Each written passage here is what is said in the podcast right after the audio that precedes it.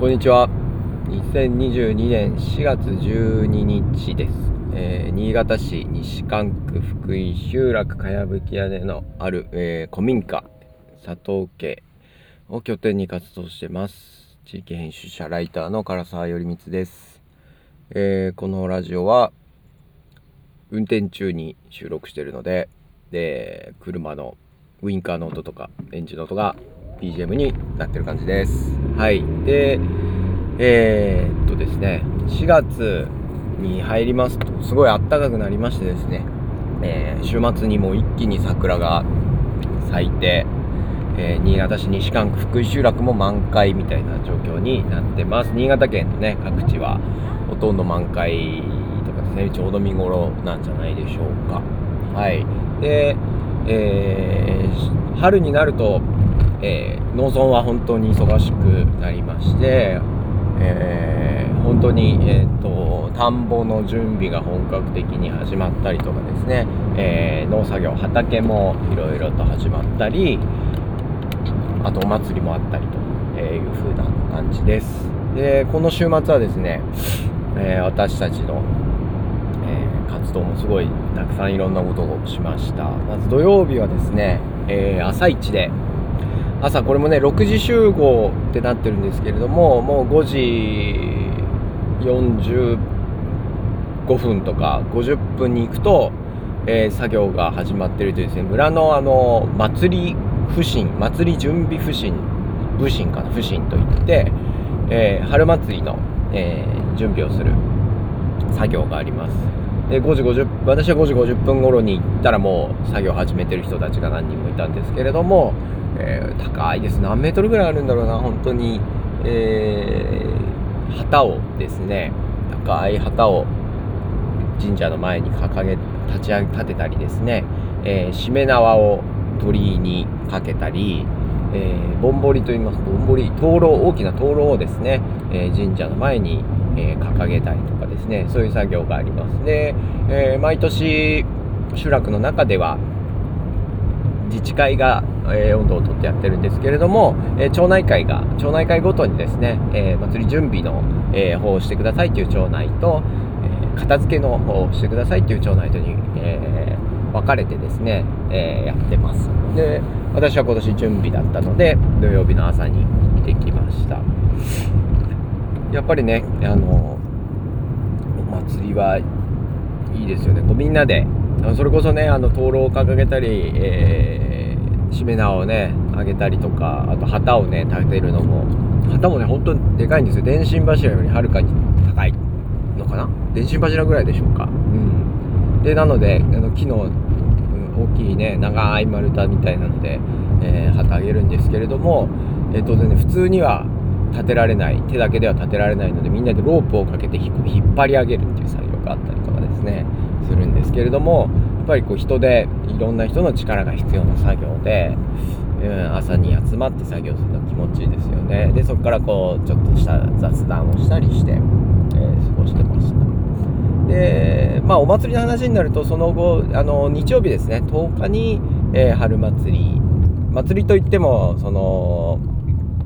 何て言うんですかね今今時というか世の中のお祭りというよりは本当に神事え神のことですかね、神事といって、あの、神主さんが来て、しっかりと、えー、祈祷まあ、あの、祭りごとして、で、神楽舞が舞うみたいな感じですね。で、コロナウイルス感染拡大前はですね、こう村の人たち向けに、そのお祭りが4月、今年は10日日曜日だったんですけれども、お祭りの前日土曜日の夜に、えー、宵宮ということでですね、祭り愛好会という、えー、村の団体が、あの、出店を出して、屋台を出してですね、村の人たち向けにですね、もうほんと村の高齢のおじいちゃんおばあちゃんだったりとか、ね、あるいは子供たち向けに、えー、村のお祭りの出店を出して、えー飲んだりですね食べたりを楽しめるような、え機会を提供してましたが、まあ、ちょっとここコロナウイルスの、ね、感染拡大でもう3年目です。3年中止3年目になりましたけれども、まあ、それはなくて本当に、えー、神事だけが執り行われていました、まあ、ちょっとね寂しい気もする一方でもう3回というかまあ秋祭りも含めると12345回連続でそういうのが中止になってしまったのでね。準備もねこれからまたやる準備なくなったのがなんか当たり前になっちゃった感じもするのでこれ再開すると大変だなという気はしますね。あの本当にお祭り準備はね金曜日の夜から、えー、仕込み始めて土曜日の日中も料理ずっとしたりしてて土曜日の夜にやるみたいな感じだったんでで日曜日の朝に片付けるみたいなね結構ハードスケジュールだったのでそれがなんか再開すると思うとちょっと大変になるなという感じがします。はい。まあまあまあ、今年はなかったんですけれども、で、まあ土曜日の朝にそういった、えー、片付けをした後にですね、土曜日の午前中はなんと、えー、佐藤家、かやぶき屋根の古民家の佐藤家の、えー、大掃除イベントというのをしました。春の大掃除ということでですね、えー、春、また佐藤家をこれからね、使っていくにあたって、えー屋根の屋根というか、え天井の裾を払ったりですね、え座布団一回干したりしました。で今年はあのー、今かやぶき屋根の工事を絶賛上でやっているので、まあ、その工事のね見学自分たちでかやも買ったのでその買ったかやがどう使われてるかのなんかね見る機会になればいいなと思ってやりました。こちらは10名ちょっと20名ぐらいか来たのかな。子供たちも入れると20人弱が集まってですねえー、本当に掃き掃除拭き掃除ゴミ捨て、えー、まあ、庭の掃除とかもしたりとかですね薪をあ新たな薪を積んだりとかですね、えー、していました。やっぱりこうみんなで作業するの楽しかったですね。でその時にこうテレビ取材が入ってたのでその今日今日放送だな20、えー、13日放送夕方放送と聞いてるので放送されると思います。はい。でその後午後にはですねえー、っと本箱作りといって佐藤家にのね今本当に古民家そのまんま見てもらう感じなんですけどなんかねちょっと本とかも展示したいよねみたいな話に、えー、仲間内でなっていてですねその佐藤家で使う用の本箱を作りました。でこれはメンバーの一人がもう手動でやってくれてあのメインでしっかりとやってくれていましてですね。私はもうただちょこっと見学したぐらいなんですけれどもあのホームセンターとかで、えー、木を買ってきてですね、えー、それを村の大工さんとかあと最近この近くに、えー、引っ越してきたですね夫婦もともとのあのお友達の夫婦がいるんですけどそこは DIY とかが得意な、え方なのでその人たちにこう教えてもらいながらですね、えいろんなメンバーが集まって、え本箱を作りました。それもなんかねすごい天気が良かったので外で、えかやぶきのえ吹き替え工事をなんか眺めながら下で、えー、屋根の下でですね駐車場であの作業台広げてやっていました。なんかねこういい雰囲気でしたね。でえー、新潟大学の大学院生建築系の人が来てくれたりしてですねなんか、えー、仲間内から聞いてきましたっていうので来てくれて、えー、作業一緒にしてくれたりしました。なんかねこれがどんどん何ていうか生かされるというか佐藤家の、えー、展示物になっていくっていうのはいいなと思いますしなんか純粋にこうものづくりをしている様子を見るのは良かったですね。で村の人とかも気にかけてくれてあの自分たちで何か作るの楽しいだろうとかねこう覗きに来ては声かけてくれました。でそれもねやっぱ準備メインでやってくれた、えー、メンバーがねしっかりとこう道具もその村の人に借りたりとかですね大工さんに相談してどういう風にやろうかっていうのを教えてもらったりとかですねそれこそえー、っと近隣に引っ越してた来た夫婦に、まあ、協力を依頼したりとかですね。やっぱり人にこういろいろ頼んで巻き込んでこうやってくれたからなんかいい場になったなと思ってこう人にいろいろ頼るのって大事だなっていうふうに思いました。でそれが土曜日の午後ですね。で日曜日になるとこ日曜日午前中はえー、牧時村の週末農業サークル牧時村の作業ということで、えー、今回畑ですね。畑作業と田んぼ作業ですけど畑にはえー、耕して里芋と生姜を植えましたね。あとネギか、えー、ネギが冬にえー、ずっと植えてたネギがですね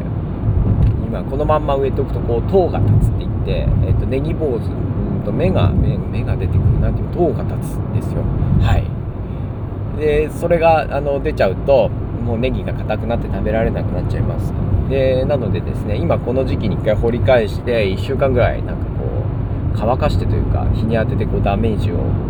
与えもう一回植え直すと新しく分月といってですねネギが、えー、増えてですね、えー、また新しいネギになるということであの植え替え作業をしていますしました。でそれをしたり、うんえー、してましたね。でその日はね結構子供たちが来てくれて子供5人ぐらいいたのかな。うちの3歳の子が一番小さくて4歳の子5歳の子5歳の子みたいな感じかな。うん。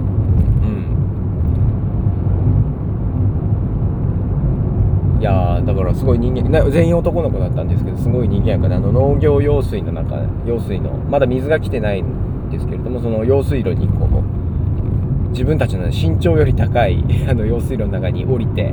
なんかカエル捕まえたりとかですね。そこにちぎった草を投げ入れたりして遊んでましたね。まあね用水路の中にゴミ入れるんじゃないっていうことでこっちとしては怒っちゃうんですけれどもまあ あのちゃんと子供がやった後には最後は片付けて終わりました。でその後田んぼに行って、えー、田んぼのあぜといってですねこう水を貯めるためのあぜをこう修復したりして、えー、過ごしてました。いやーなんでね本当にみんないろんな人が来てくれて楽しかったですね。で日曜日は実はあのうちの妻が頼んでたんですけれども、えー、コーヒーを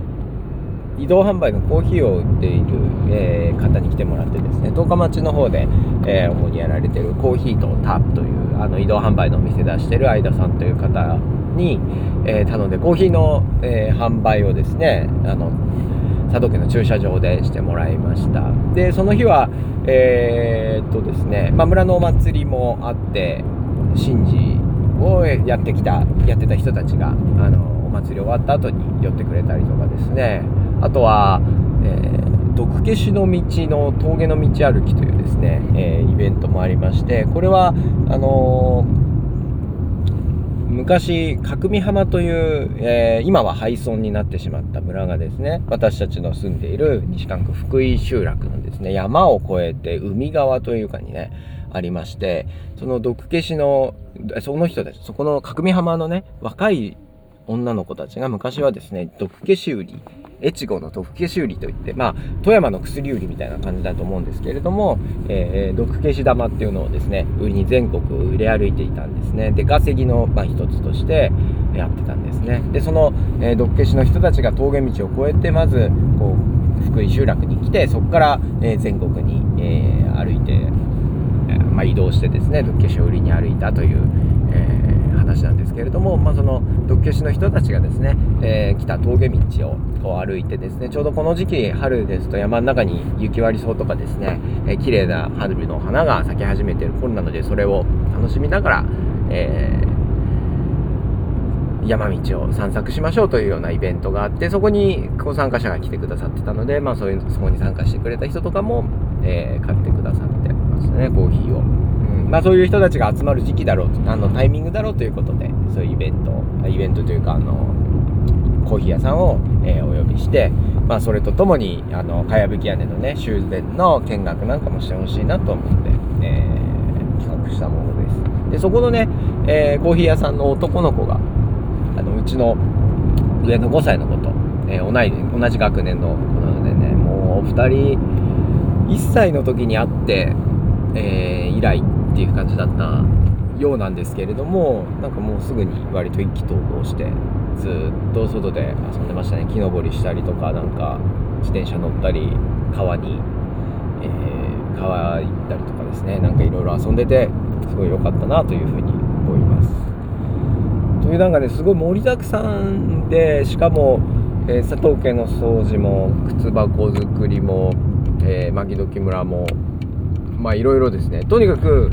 えー、集まる人がみんな違うというかですね。あずずっと同じメンバーでやってるというよりはその都度都度でですね来る人たちが違ったりしてですねいろんな人がうちの村に来てくれたなという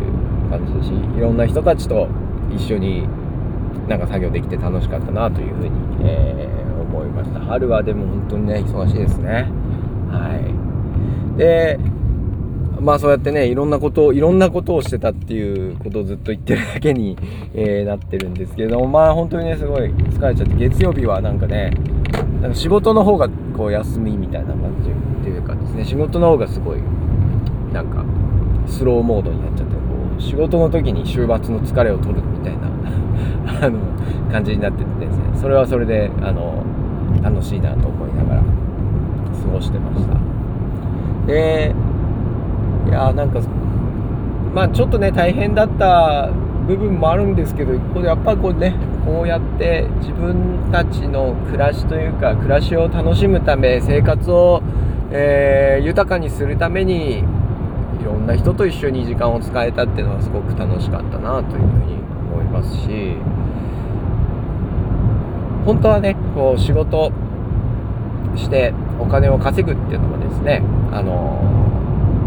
暮らしを豊かにするためにね自分たちが生活楽しく生活して生きていくためにあのお金をね稼いでると思うんですけれどもその私も昔社会人になりたての頃とかですねすごいこうビジネスの界隈でしっかりと頑張ってた頃っていうのはですねもう休みの日っていうのは体を休める日。あのすっきりと疲れを取る日であってえー、平日のね仕事をしてる日にこう全力を出すんだという生活をしてたんですよね。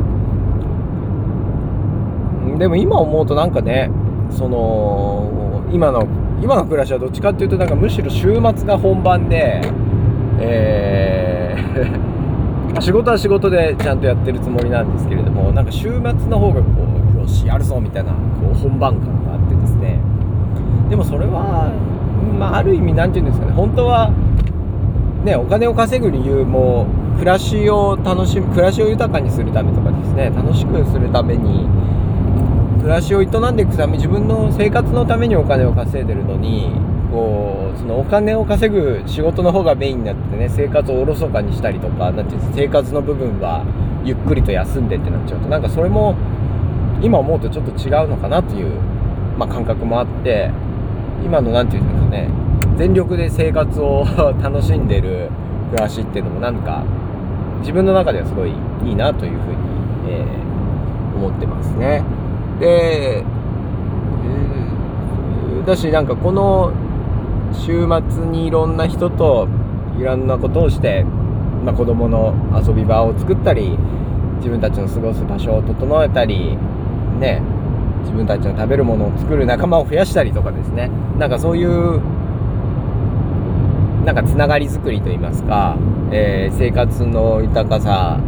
育むための活動みたいなのがですねなんかすごいメインに、えー、生活なんか中心に来るっていうのがね結構楽しいというかですね豊かな気がするんですよね。まあだからそういう人が増えるといいなと思ったりとか、まあ、そういう場をこう続けていったメンテナンスしてなんかね、えー、行きたいなというふうに思ってます。春これからですねあのー、田植えがおそらく私たちは5月5日にやるんですけど田植ええー、田植えして後の草取りっていうのがですねすごい田んぼ作業としてはすごいいっぱい人数もいる作業になりますので、まあ、そこに向けてえー、準備していくとともにいろんな人が関わりつながり場作りっていうのをなんか引き続き、えー、していきたいし、えー、そうやってですねなんかプライベートな時間が豊かになるような、え暮らしをしたいしそこに関わってくれる人が増えればいいなと、え思ってますはいだからもう今週末にやったものの 報告みたいになっちゃいましたけれども、えー、そんな感じで今日は終わりたいと思います。えー、来てくれてありがとうございました。えー、また、ぜひ聴いてください。